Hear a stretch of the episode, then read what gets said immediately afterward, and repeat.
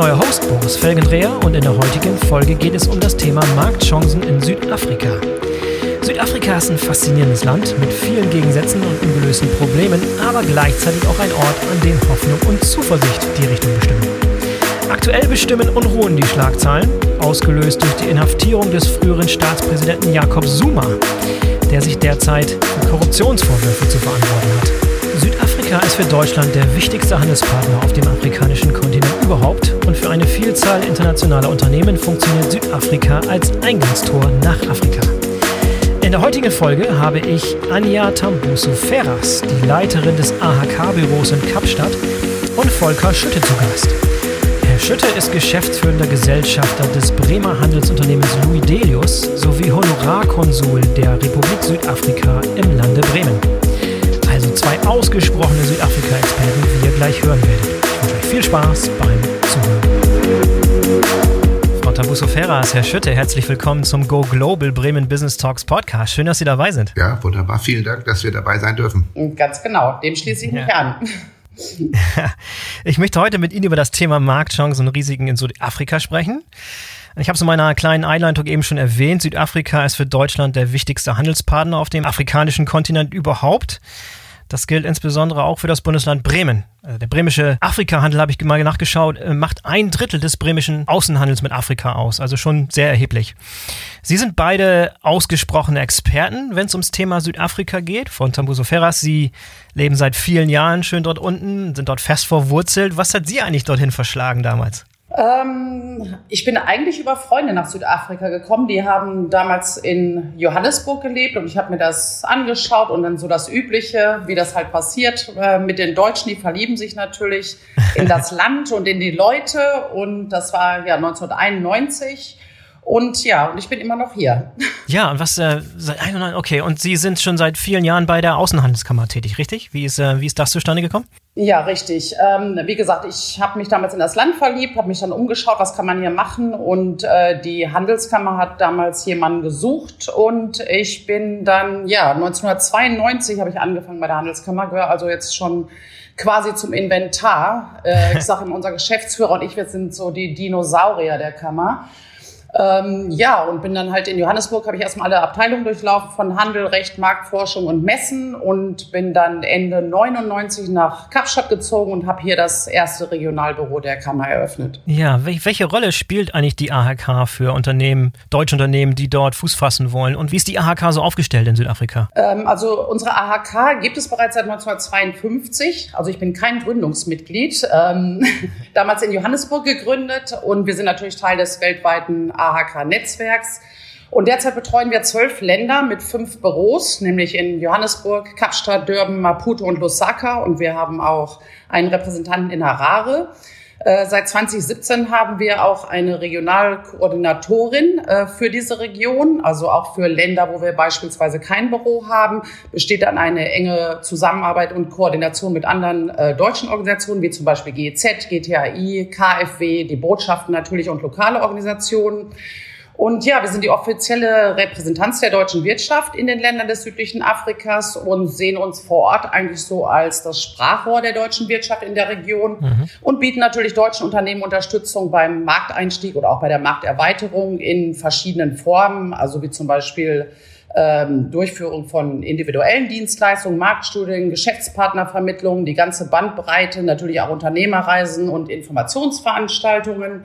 Und ja, um die wichtigen Sektoren der deutschen Außenwirtschaft und der Branchenschwerpunkte der Region besser bedienen zu können, hat unsere Kammer verschiedene Kompetenzzentren äh, für die Projektarbeit etabliert. Äh, dazu gehören zum Beispiel Themenfelder wie nachhaltige Energie, Bergbau und Rohstoffe, Landwirtschaft, äh, Wasser natürlich, Aus- und Weiterbildung, der ganze Industriebereich und Sourcing. Und diese Kompetenzzentren innerhalb der Kammer bieten natürlich äh, Informationsbereitstellung, äh, Markteinstiegsunterstützung und natürlich auch das entsprechende Netzwerk in den jeweiligen Sektoren und das immer mit Bezug auf das gesamte südliche Afrika. Sehr schön. Die haben da schon ein paar, paar Themen angeteased, auf die wir gleich noch ein bisschen näher eingehen können. Sehr schön. Herr Schütte, Sie sind auch ein ausgesprochener Südafrika-Experte. Sie sind nicht nur geschäftsführender Gesellschafter beim Bremer Handelsunternehmen Luis Delius, das ja sehr rege Geschäfte dort betreibt, sondern auch Honorarkonsul der Republik Südafrika im Lande Bremen. Wie ist eigentlich Ihre enge Beziehung zu dem Land entstanden? Ja, vielen herzlichen Dank für die Frage. Die Verbindung zu Südafrika kommt äh, durch meine Familie, die im Grunde schon seit, ich sag mal, 150 Jahren dort im Land lebt, Teile meiner Familie. Mhm. Und immer wieder zwischen Bremen und äh, Südafrika hin und her gependelt ist. Ich sage immer gerne, meine Urgroßmutter ist beerdigt in Südafrika, also ein Zeichen davon, dass äh, wir eben schon sehr, sehr lange da sind. Ich bin das erste Mal 1980 nach Südafrika gekommen und ähnlich wie Frau Tambuso äh, habe ich mich in die Leute und in das Land sehr, sehr schnell verliebt und habe mich dann 1983 bzw. 1985 dann selbstständig in Johannesburg gemacht und meine eigene Firma dort gegründet. Mhm. Und viele Jahre dort gelebt, in Johannesburg, in Frenschuk, in Kapstadt, in Durban und äh, kenne natürlich dadurch das Land relativ gut. Mhm. Äh, meine drei Kinder sind dort geboren und zum Teil auch zur Schule gegangen. Also die familiären Beziehungen und die persönlichen Beziehungen sind sehr, sehr eng zu Südafrika. Louis Delius ist ein Unternehmen, das auch zu unserer Familie gehört und eigentlich ein traditioneller Lateinamerika-Exporteur ja. ist, auch heute noch sehr intensiv in Lateinamerika. Äh, vielleicht der gemeinsame Nenner ist, dass wir dort eben mit Ländern wie äh, Mexiko und Chile und Brasilien Geschäft machen, aber eben auch viel in Bolivien, Peru, Kolumbien und anderen Ländern. Und von daher vielleicht auch, äh, sagen wir mal, eine gewisse Erfahrung haben mit äh, nicht immer ganz einfachen Märkten. ja. Und äh, das trifft ja Südafrika auch zu oder der ganze afrikanische Kontinent. Also Louis Dios selbst ist gar nicht Afrika-affin und verbunden so sehr, sondern die Verbindung kommt eben durch mich als Person. Ja. Und was machen Sie konkret und was sind so die größten Geschäftsfelder, äh, die Louis Delius da momentan verfolgt in Südafrika? Also die größten Geschäftsfelder, die ich heute im Tagesgeschäft aber nicht mehr begleite, äh, sind äh, der Metallhandel, der Nicht-Eisenmetallhandel, das heißt Aluminium, Kupfer, Halbzeuge. Halbzeuge sind Produkte wie Bleche, Stangen, Rohre, Profile, die dort importiert werden und an die metallverarbeitende Industrie verkauft werden, also zum Beispiel Automobilindustrie, Elektroindustrie und ähnliches. Wir haben aber auch eine ganze Reihe noch von anderen ähm, Beteiligungen dort äh, in verschiedenen Bereichen, im Baubereich, äh, Verpackungsindustrie, im Immobilienbereich auch. Ähm, ich erwähne einmal ganz kurz, weil das wahrscheinlich nachher auch nochmal angesprochen wird. Mein ältester Sohn, der in Südafrika geboren ist, sein Abitur gemacht hat, auch in Johannes, nein, in Kapstadt, in Somerset, ähm, hat sich vor fünf Jahren dort selbstständig gemacht, produziert dort Verpackungsmaterial für die Lebensmittelindustrie und lebt und arbeitet in Johannesburg. Also von daher äh, sind wir, sagen wir mal, nicht 1985 erst selbstständig geworden, sondern auch in, vor fünf Jahren eben hat mein Sohn diese Selbstständigkeit dort bekommen. Ja, die, die, neue Generation wächst heran. Hervorragend. Wie hat sich denn das äh, Louis Delius Geschäft in den letzten Jahren entwickelt? Ist es eher gewachsen, stagniert? Wie sieht es aus in Südafrika? Also insgesamt ist unser Geschäft äh, gut gewachsen und äh, wir sind gut etabliert in dem Markt. Ähm, also ich kann mich da im Moment nicht beklagen, auch wenn natürlich äh, das gesamte, sagen wir immer, wirtschaftliche Umfeld auch in Südafrika, wie ja auch global, in den letzten, sagen wir mal, insbesondere 18 Monaten ein äh, Umfeld war, das viele Herausforderungen mit sich gebracht hat, um es mal vorsichtig auszudrücken. Aber insgesamt sind wir als Unternehmen mit all den verschiedenen Aktivitäten äh, bisher, ich denke mal, sehr gut durch diese Zeit gekommen. Ja, über, über Corona und die Phase können wir gleich auch noch mal ein bisschen sprechen, aber vielleicht noch mal einen Schritt zurück. Ja. Frau Tambuso, vielleicht können Sie uns einmal als, als Einstieg sozusagen so einen kurzen Überblick über die Wirtschaft Südafrikas geben und vor allem auch, wie sich im Laufe der, der Jahre die Wirtschaft sich verändert hat. Es gab ja einiges an Veränderungen, weg von so einer sehr, sehr starken Abhängigkeit von Rohstoffexporten und hin zu mehr einer modernen Wirtschaft, mit modernen Technologie, kann man sagen. Ist das, ist das so richtig dargestellt? Ja, richtig. Ich glaube, da sollten wir uns Südafrika jetzt auch mal so im Kontext der Region hier anschauen, also ja. das ist ja Teil der SADC-Region mit 16 äh, Mitgliedstaaten, mit ca. 340 Millionen Einwohnern. Und ähm, wenn man sich die Wirtschaftssektoren der Region anguckt, ähm, fällt auf, dass mehr als die Hälfte des BIP der Staaten sich auf die Branchen Land und Forstwirtschaft und Bergbau und Tourismus äh, beschränkt. Ähm, die meist diversifizierte Wirtschaft, ähm, auch mit, ähm, mit der ausgeprägten industriellen Basis und vergleichsweise sehr guten Wirtschaftsstruktur, hat natürlich äh, das Land Südafrika. Also das jetzt nur so als Südafrika innerhalb dieser SADC-Region. Und rund 60 Prozent des regionalen BIP äh, werden von Südafrika erwirtschaftet in, in der Region. Deshalb sieht Südafrika sich auch so ein bisschen als äh, Tor zum südlichen Afrika und ähm, guckt natürlich auch die gesamte Region, dass äh, die Industrie so ein bisschen diversifiziert wird. Ähm, zu den Hauptsektoren hier innerhalb Südafrikas gehört natürlich die Automobilbranche. Sie wissen, dass natürlich die großen deutschen Automobilsteller hier, Hersteller hier sind wie BMW, Mercedes und Volkswagen. Ja. Äh, äh, zentrale Sektoren sind natürlich auch der ganze Bereich Bau und Infrastruktur. Da werden wir wahrscheinlich nachher noch ein bisschen was zu sagen. Bergbau natürlich nach wie vor, die Bereiche Energie, Kunststoff, Maschinenbau, aber auch Nahrungsmittelbereich natürlich und Gesundheitswesen. Äh, die Region und natürlich auch Südafrika, die möchten natürlich, dass man so ein bisschen wegkommt von Export der Rohstoffe und Import von Fertigprodukten. Das heißt, die gesamte Region schaut jetzt so ein bisschen mehr, äh, dass die Sektoren und die Wirtschaft auch so ein bisschen diversifiziert wird, dass man mehr Anteil hat an der Wertschöpfungskette. Und äh, da sieht man einige Bemühungen auch hier vor Ort derzeit. Mhm. Wenn, wenn Sie einen Blick werfen auf die deutsche Wirtschaft, wo sind die zum größten Teil niedergelassen? Sind das so, so, so Cluster, bestimmte bevorzugte Standorte innerhalb von Südafrika, die da eine besonders große Rolle spielen für deutsche Unternehmen? Ähm, ja, also Business Hub ist natürlich, das Herz der Wirtschaft ist nach wie vor Gauteng. Also die großen Firmen, äh, Siemens und Bosch und so sind natürlich in Johannesburg angesiedelt. Äh, dadurch, dass der Hafen in Durban ist, der ganze Logistikbereich, ist, da ist man natürlich sehr aktiv, aber auch Nahrungsmittelwirtschaft, viel im Bereich KwaZulu-Natal und Durban. Eastern Cape ist natürlich sehr geprägt von der Automobilindustrie. Da sind natürlich die Hersteller, das Werk von Mercedes ist dort, Volkswagen ist dort, Continental ist dort. Und aufgrund dessen ist da natürlich auch die Ansiedlung der Automobilzulieferindustrie ganz stark. Und ähm, hier im Western Cape sind wir relativ breit gefächert. Ein Sektor, der sich hier von deutscher Seite niedergelassen hat, ist der ganze Bereich ähm, nachhaltige Energien. Also das wurde hier speziell sehr gefördert. Gibt ja auch eine sehr gut funktionierende Organisation vor Ort, die halt äh, Investoren hier unter die Arme greift. Das ist die Green Cape Initiative. Ähm, abgesehen davon haben wir so ein paar Hauptgeschäftsstellen von deutschen Unternehmen auch hier unten im Textilbereich. Da seien zu nennen Freudenberg und Falke. Wir haben die Adidas hier unten. Hm, mhm. Ähm, was sich hier im Bereich in Kapstadt auch sehr tut, ist der ganze Bereich IT, Digitalisierung, Tech-Startups wird hier auch sehr gefördert. Also es ist sehr unterschiedlich von Provinz zu Provinz. Ja, das wäre meine nächste Frage gewesen, äh, in Bezug auf Tech-Startups. Ich meine, es gibt jetzt in fast jedes Land hat irgendwie so eine, irgendeine Art von Valley.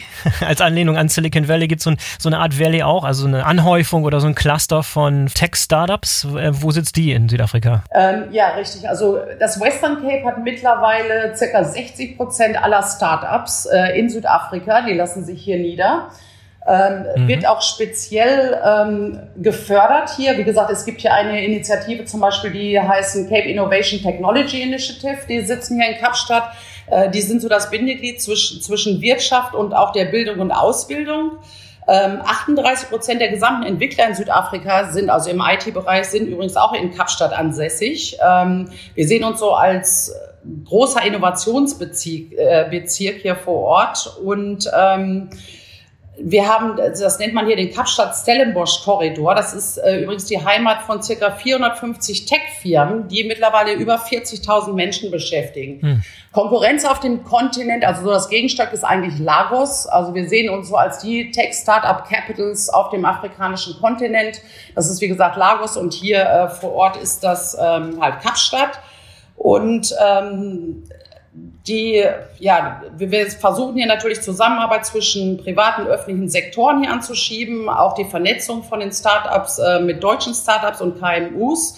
Äh, das ist wirklich was, wo wir jetzt auch mal so eine Chance sehen, dass ähm, dieser junge, innovative Sektor, den wir hier vor Ort haben, dass wir da auch eine gute Kooperation und Zusammenarbeit mit Deutschland äh, hinbekommen, weil da äh, wirklich eine Riesenchance besteht, auf Augenhöhe so eine Entwicklungszusammenarbeit zu kreieren, anstatt Entwicklungshilfe. Also da gibt es einfach fantastische Talente und Innovationen hier vor Ort. Äh, wenn wir, sagen wir, auch die Wirtschaft und die historische Entwicklung äh, der Wirtschaft in Südafrika betrachten. Ich denke, es ist auch wichtig zu verstehen, bis 1995 zu den ersten freien Wahlen war Südafrika ja ein sehr abgeschlossener Markt. Da wurde alles versucht, selbst herzustellen und natürlich wurde Handel getrieben in bestimmten Bereichen, aber es war ein geschlossener Markt eigentlich. Und dann hat sich im Grunde ab 2000 bis 2020 eine äh, sehr sichtbare, spürbare Öffnung des Marktes äh, ergeben, von der Politik auch gewünscht und hat damals dadurch natürlich einen großen Schwung auch in, in die Wirtschaft in Südafrika gebracht. Ich denke, man sollte anmerken aber hier, dass äh, diese Öffnung zum einen auch äh, die Öffnung an die Nachbarländer also das heißt jetzt ähm, Mosambik, äh, Sambia, Simbabwe, äh, Namibia auch, Angola, dass dieses Geschäft mit den Nachbarländern äh, immens gestiegen ist in den letzten 20 Jahren.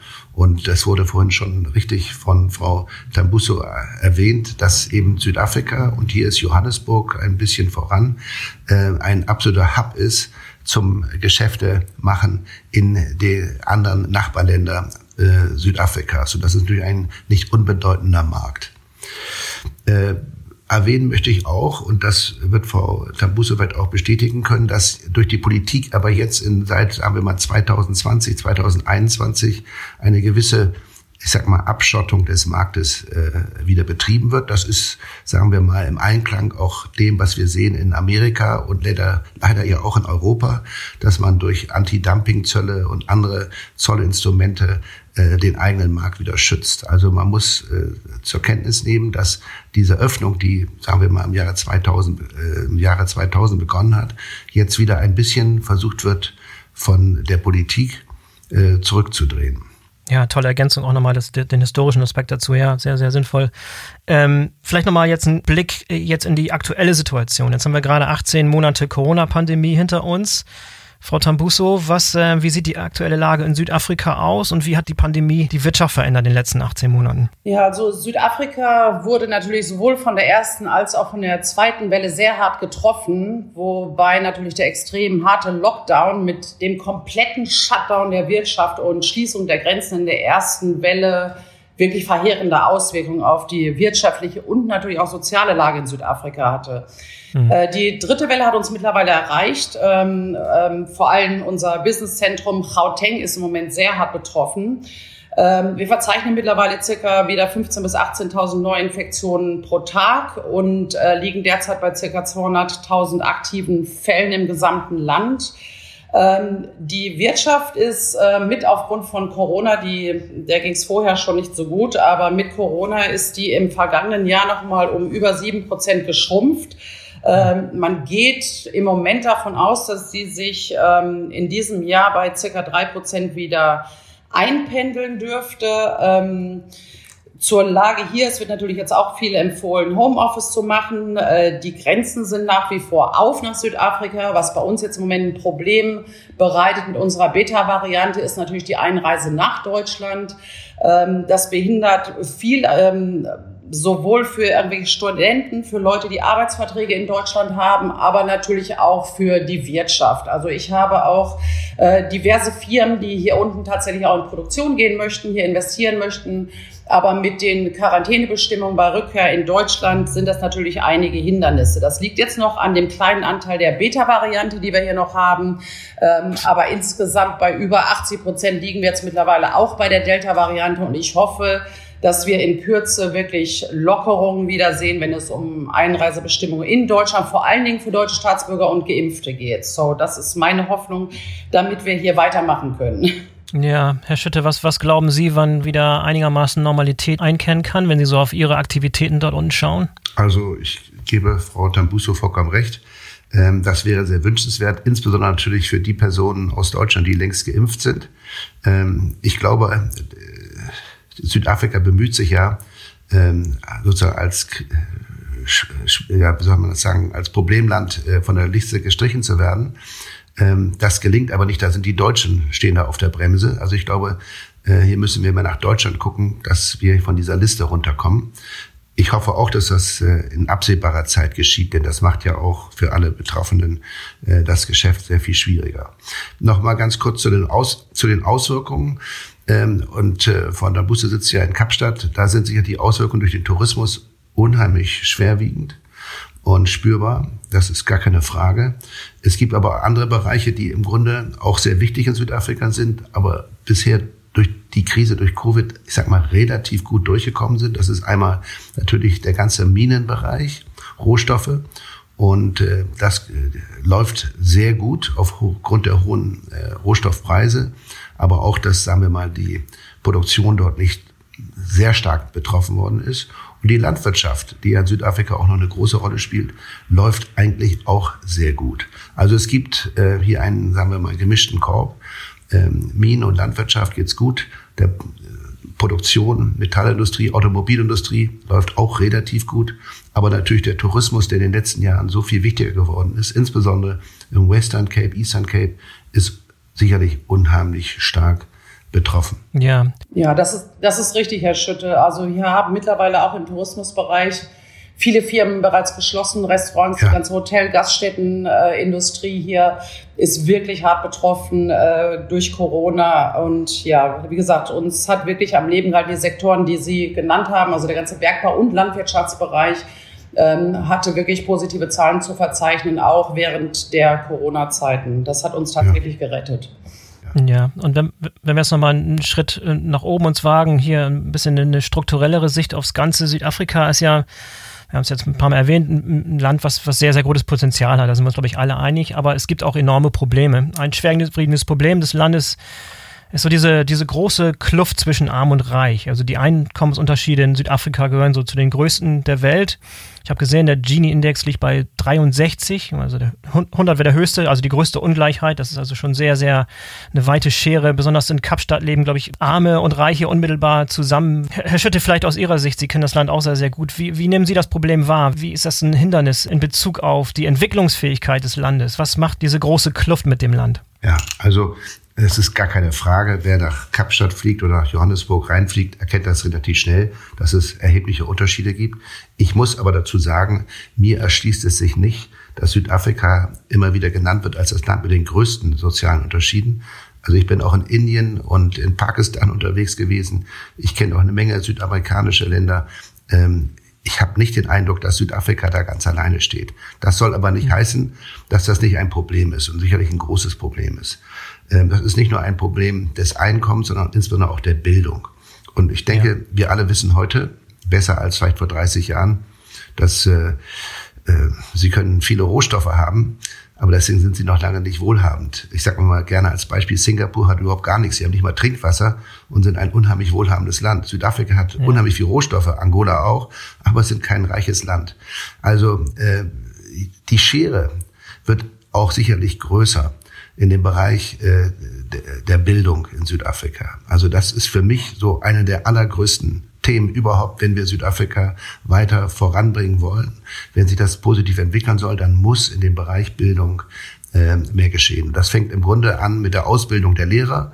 Das fängt an äh, mit der Disziplin der Lehrer. Das fängt an in der Grundschule äh, und so weiter. Nicht? Also der Trend wer immer sich das leisten kann, geht in private Schulen. Das ist natürlich keine Lösung, sondern das mhm. allgemeine staatliche Schulwesen äh, hängt immer stärker durch und da ist sicherlich anzusetzen, äh, wenn Südafrika sich weiter positiv entwickeln will. Ja, Frau Tambuso, was anzufügen? Wie nehmen Sie das wahr?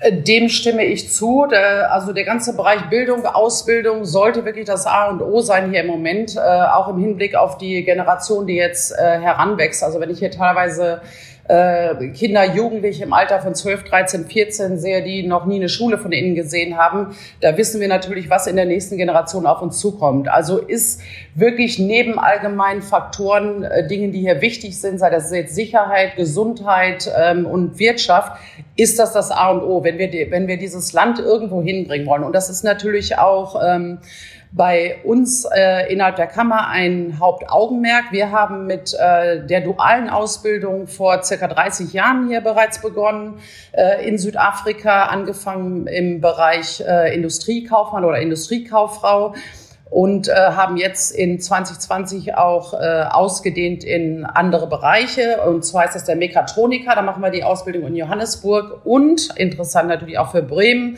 äh, in dem Bereich Logistik und Speditionsdienstleistungen.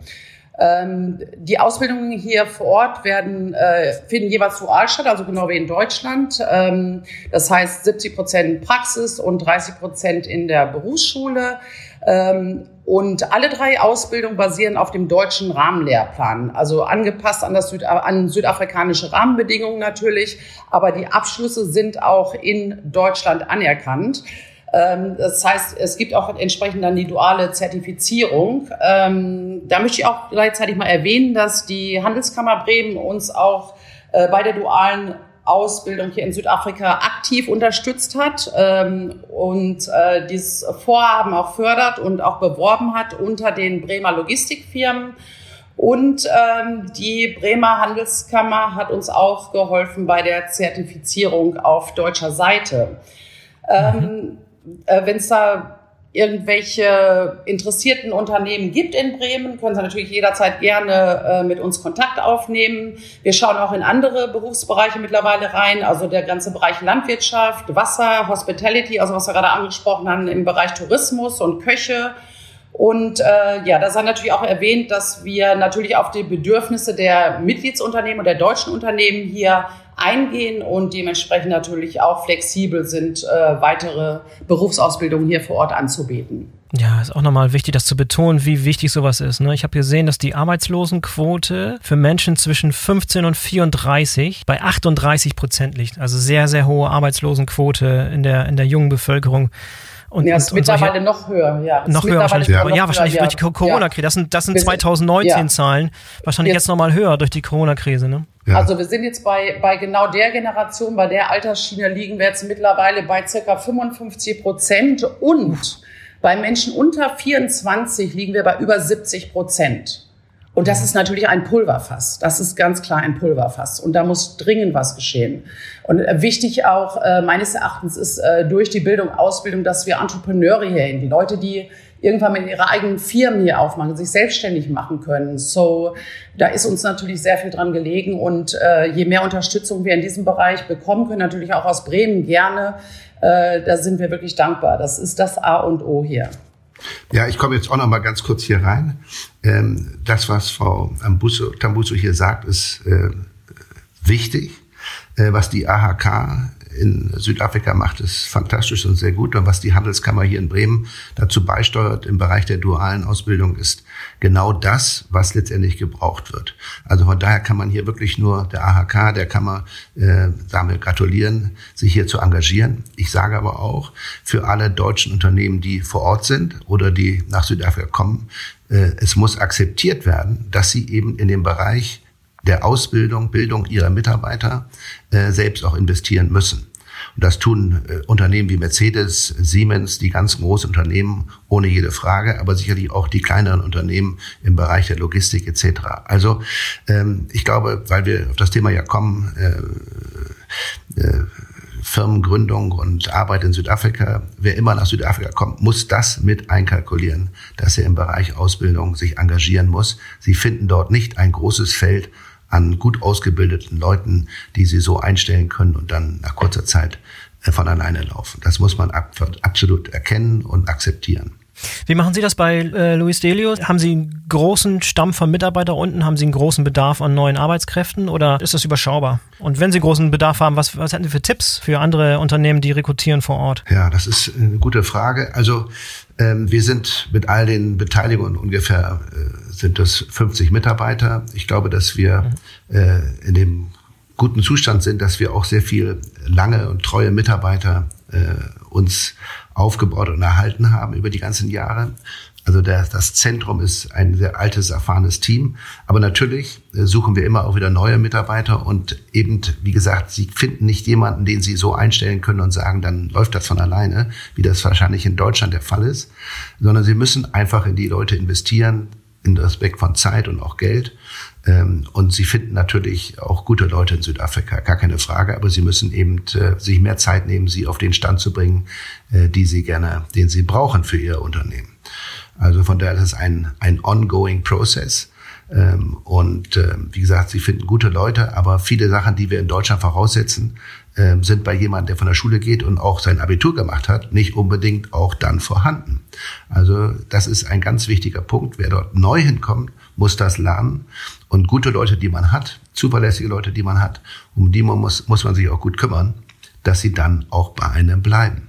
Was gibt es für kulturelle Unterschiede, Herr Schütte? Ähm, auch Mentalität in Bezug auf Arbeit und Einstellung und Wissensgierde und, und Karriereorientierung. Ähm, gibt es da große Unterschiede im Vergleich zu Deutschland oder nicht wirklich? Ich würde sagen, da sind keine großen Unterschiede, weil ich immer die Theorie habe, dass im Grunde eigentlich alle Menschen, das sehe ich in Lateinamerika, sehe ich in Asien, das sehe ich in Afrika und Europa, eigentlich alle dieselben Träume und Gedanken haben für sich selbst und ihre Familie.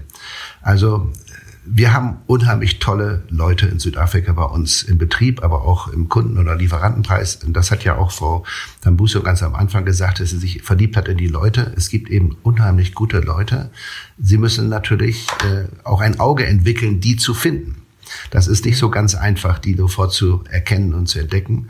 Ähm, wer also neu nach Südafrika kommt, der muss sich einfach auch ein bisschen Zeit nehmen, äh, zu verstehen, how do they tick? Also, äh, wie sind diese Leute zu motivieren? Und wie geht man mit ihnen vernünftig um? Das ist keine Wissenschaft oder wahnsinnig schwierig. Sie müssen sich nur ein bisschen Zeit nehmen und sie müssen auch lernen, das fällt uns Deutschen ja immer schwer, auch ein bisschen zuzuhören. ja, Frau, Frau Tambuso, wie sieht es eigentlich aus mit, mit High Potentials äh, und mit Universitätsabsolventen? Äh, Gibt es immer noch diesen, diesen Brain Drain, also diesen Abfluss von hochqualifizierten Mitarbeitern aus Südafrika ins Ausland, in die USA und in andere Regionen? Und äh, also wenn ich vor Ort bin, als großes Unternehmen, muss ich ja zum Teil auch äh, Führungskräfte rekrutieren vor Ort und mich dann bedienen von dem Pool, der aus Universitäten kommt. Wie sieht es da momentan aus? Also wir haben einen sehr guten Pool hier. Wir haben ja auch äh, drei sehr gute Universitäten hier vor Ort. Jetzt, ich rede jetzt hier von Kapstadt. Äh, ja. Da haben wir einen sehr guten Pool. Wir haben weiterhin so ein bisschen den Brain Drain, dass die Leute sagen, okay, ich, ich verdiene jetzt lieber meine Dollar oder Euro, als dass ich hier unten sitze. Aber man sieht auch mehr und mehr, dass Leute wieder zurückkommen, dass mhm. die äh, sich dann hier einsetzen. Ähm, was so ein bisschen fehlt hier vor Ort, ähm, was die Unis betrifft, ist so die Absprache zwischen Wirtschaft und den Ausbildungsinstituten, weil wir haben oftmals natürlich diese Masse von MBA-Studenten, die hier einen Abschluss haben, keinen Job finden. Das sind natürlich dann Leute, natürlich, die gucken sich dann im Ausland. Das heißt, diese Absprache, was wird im Markt gebraucht? Und da spielt natürlich auch diese duale Ausbildung dann letzten Endes oder vielleicht auch irgendwann mal ein duales Studium eine große Rolle, dass die Leute auch direkt ihre praktischen Erfahrungen haben, hier in die Firmen hineinwachsen und dann letzten Endes auch vor Ort bleiben. Wie der Herr Schütte gerade sagte, man muss sich da auch schon so ein bisschen drum bemühen, die Leute dann auch hier zu halten. Aber so dieser große Brain Drain, den wir hatten, äh, ist im Moment eigentlich nicht so festzustellen. Also es sind auch eine ganze Menge Leute wieder zurückgekommen. Gibt es eigentlich auch viele Austauschprogramme mit Universitäten? Gibt es da regen Austausch zwischen Universitäten in Europa und Deutschland und Südafrika? Ähm, gibt es also zwischen verschiedenen Regionen, verschiedenen Unis, teilweise auch in einzelnen Bereichen gibt es Austauschprogramme, äh, verschiedene Bundesländer.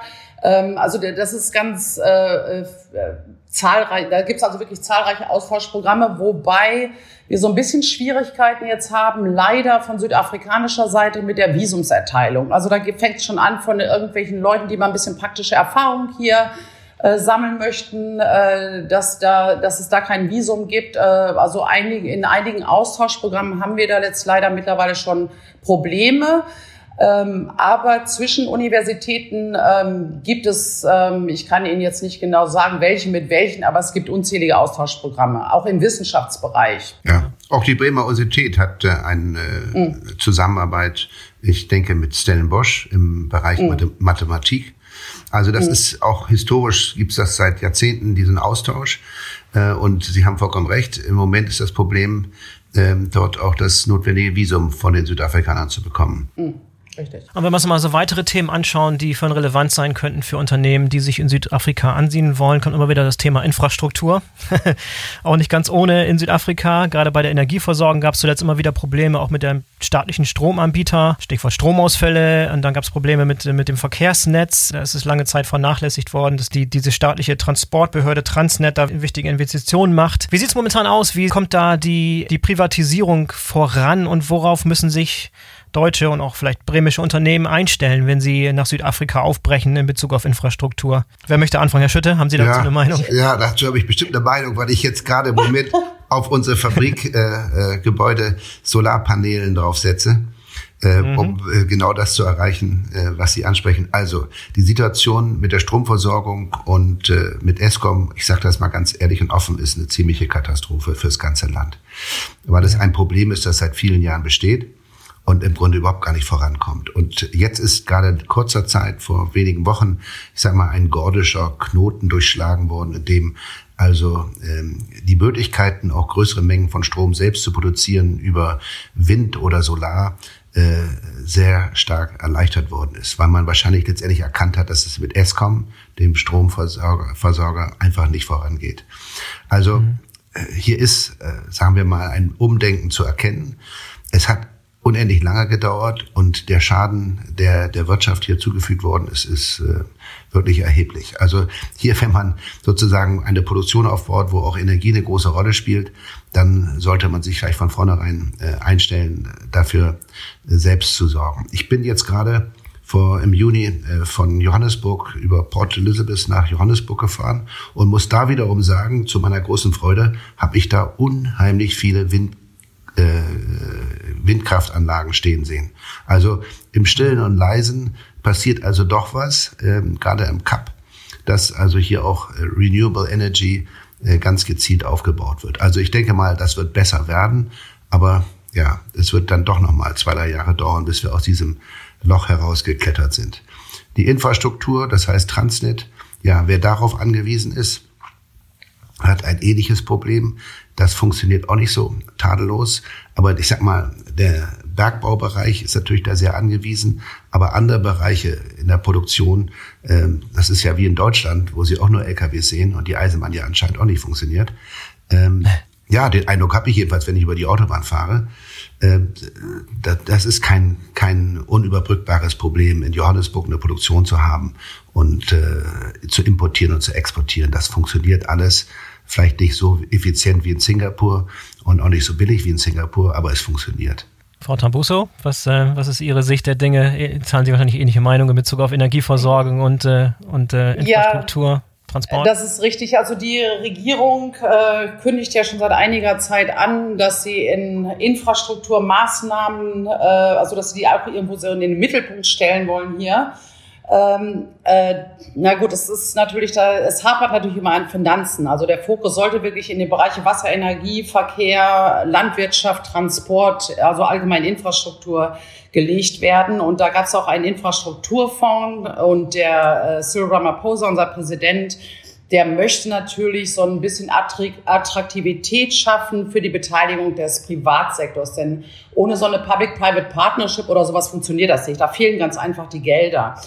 Ähm, was ja Transnet betrifft, äh, natürlich ähm, die Häfen, die müssen komplett ähm, erneuert werden, dringend. Also da gab es ja letztens, glaube ich, auch irgendwie ein Survey, da bilden wir so ziemlich das Schlusslicht, also von den Kosten, von den Wartezeiten, äh, muss also dringend was gemacht werden. Der Finanzminister sagte, circa 100 äh, Milliarden Rand müssen da eigentlich investiert werden.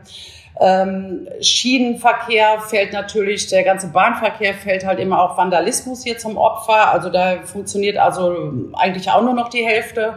Da wurde jetzt angekündigt, äh, wo, um, wo Sie jetzt Privatisierung ansprechen, äh, dass die überlegen, dass ähm, ein Teil des Schienenverkehrs, also nicht die Hauptstrecken, aber ein Teil, so diese Branches, äh, vielleicht in den äh, Privatsektor auch gegeben werden. Das ist aber noch nicht abgeschlossen. Dann äh, gibt es äh, jetzt auch Überlegungen, dass die Ports Authority, also die sich mit den Häfen äh, beschäftigt, dass es eine getrennte Subsidiary werden soll, dass die letzten Endes auch äh, selber Entscheidungen treffen soll, welche Investitionen und Infrastrukturmaßnahmen innerhalb der Häfen getätigt werden. Ist zwar immer noch in staatlicher Hand, aber ist so ein Schritt in die richtige Richtung, dass das so ein bisschen unabhängig ist äh, von, von dem ganzen operativen Geschäft von, von Transnet. Und ja, der Bereich Energie, ja natürlich, das hat uns richtig gekostet hier, äh, die ständigen Stromausfälle. Ähm, die, die, die wirtschaftliche Erholung wird durch diese Engpässe natürlich immer erschwert. Aber es gibt tatsächlich positive Entwicklungen, wie der Herr Schütte gerade sagte, gerade im Bereich erneuerbare Energien und äh, die Möglichkeit vom Privatsektor jetzt auch zu investieren. Ähm, Zubau von großen netzgebundenen erneuerbaren Energien, also die, das wurde jetzt wieder aufgenommen. Und ähm, noch bedeutender ist auch, dass die Kapazitätsgrenze für dezentrale erneuerbare Energien, also vor allem für die äh, Eigenversorgung, ähm, auf 100 Megawatt angehoben wurde. Das hilft uns natürlich. Und dies wird natürlich auch zu deutlichen Investitionen in diesem Bereich führen. Ja, vor allem sind das Technologien, in denen wir auch führend sein können, erneuerbare Energien zum Beispiel. Also vielleicht Richtig. können da Unternehmen aus Deutschland und gerade auch aus Bremen aus dem Bereich Windenergie zum Beispiel da eine große Rolle spielen. Ja, ja Richtig. das ist richtig. Äh, da entstehen sicherlich interessante Möglichkeiten. Man muss dann eben auch ein gutes Stück Geduld mitbringen. Aber ähm, ich wollte noch was anderes dazu sagen, ähm, um das auch zu verstehen, warum das so lange dauert. Ähm, die südafrikanische Regierung, äh, seit 1994 die ANC als Partei, tut sich unheimlich schwer mit dem Gedanken der Privatisierung. Und wir haben hier in Bremen das kann die Handelskammer auch bestätigen, ja mehrfach Besuch gehabt von Portnet und Transnet und all diesen Behörden, äh, die sich den mhm. Bremer Hafen angeguckt haben.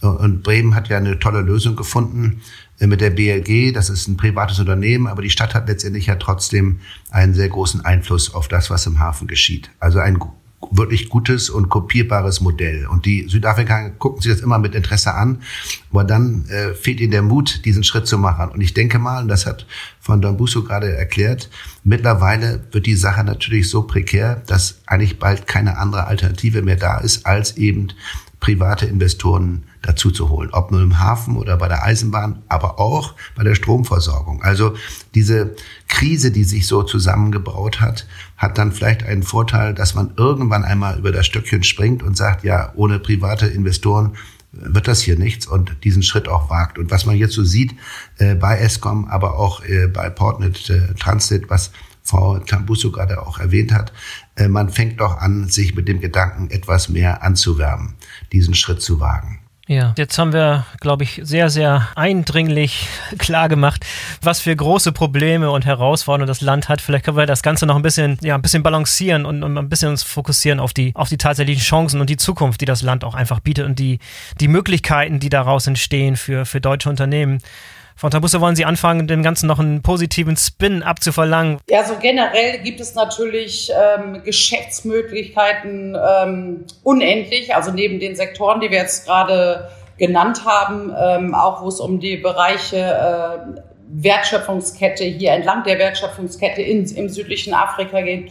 Äh, Gesundheitswesen, da wird sich eine ganze Menge tun. Auch Industrie 4.0 wird sich einiges tun. Das ist jetzt im Kommen hier ähm, Möglichkeiten gibt es reichlich. Wichtig ist natürlich für Unternehmen immer, dass man einen Partner vor Ort hat. Also gerade Firmen, die noch nie in Südafrika oder im südlichen Afrika tätig werden, da ist es wirklich sehr wichtig, äh, dass sie einen Ansprechpartner vor Ort haben, äh, sei das nur eine Organisation wie unsere Handelskammer oder auch äh, eine Niederlassung hier oder ein Geschäftspartner vor Ort. Ähm, es gibt auch in äh, Deutschland jetzt äh, Thema zum Beispiel äh, Wirtschaftsnetzwerk Afrika, gibt es hervorragende Informationen. Man muss sich vorher informieren.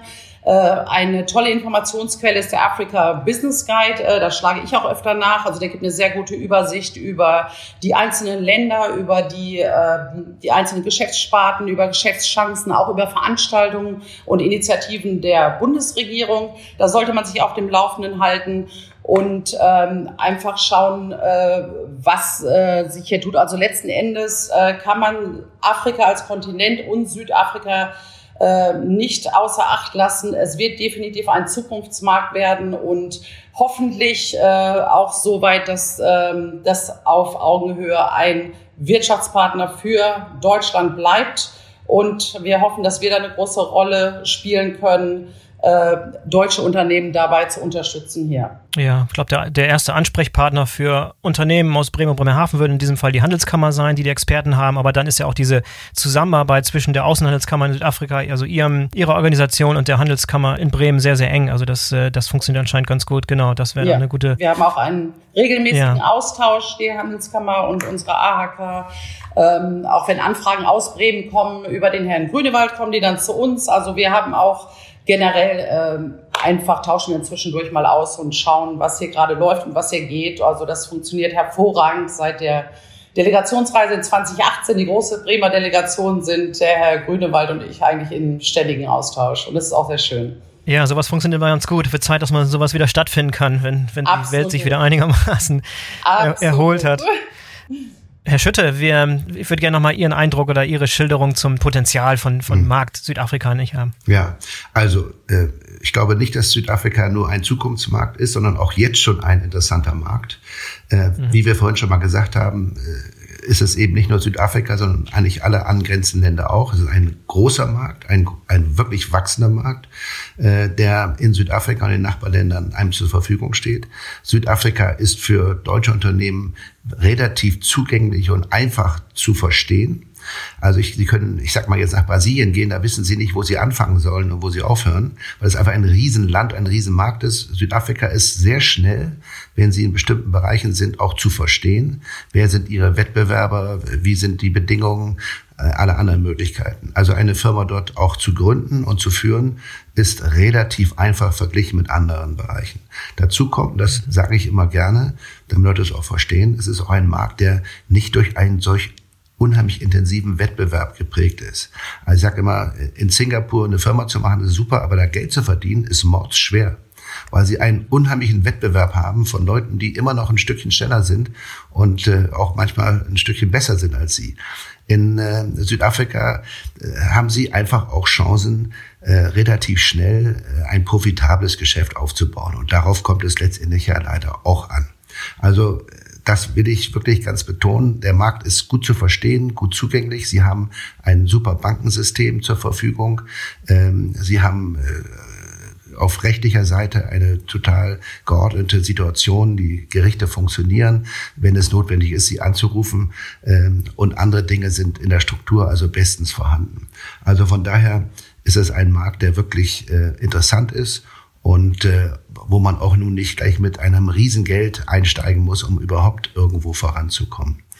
Äh, ich will noch eine Sache zu den AHKs und dem äh, den Handelskammern sagen. Es gibt auch in Deutschland den Afrika-Verein, der über 100 Jahre alt ist und eben sehr enge Beziehungen nach Afrika, aber auch zu Südafrika äh, pflegt. Und auch dort äh, kann man sich gute Hilfe und äh, Rat geben lassen hier in Deutschland. Ja, toller Hinweis. Es gibt tolle Ressourcen. Es ja. gibt viel, viel, viel Erfahrung schon, die man einfach nur anzapfen. Man muss, man muss nur wissen, wo, wo, sie zu finden ist. Genau. Wir lassen gerne dazu auch noch ein paar Links zu den Show Notes, damit äh, interessierte Zuhörerinnen und Zuhörer entsprechend sich schlau machen können.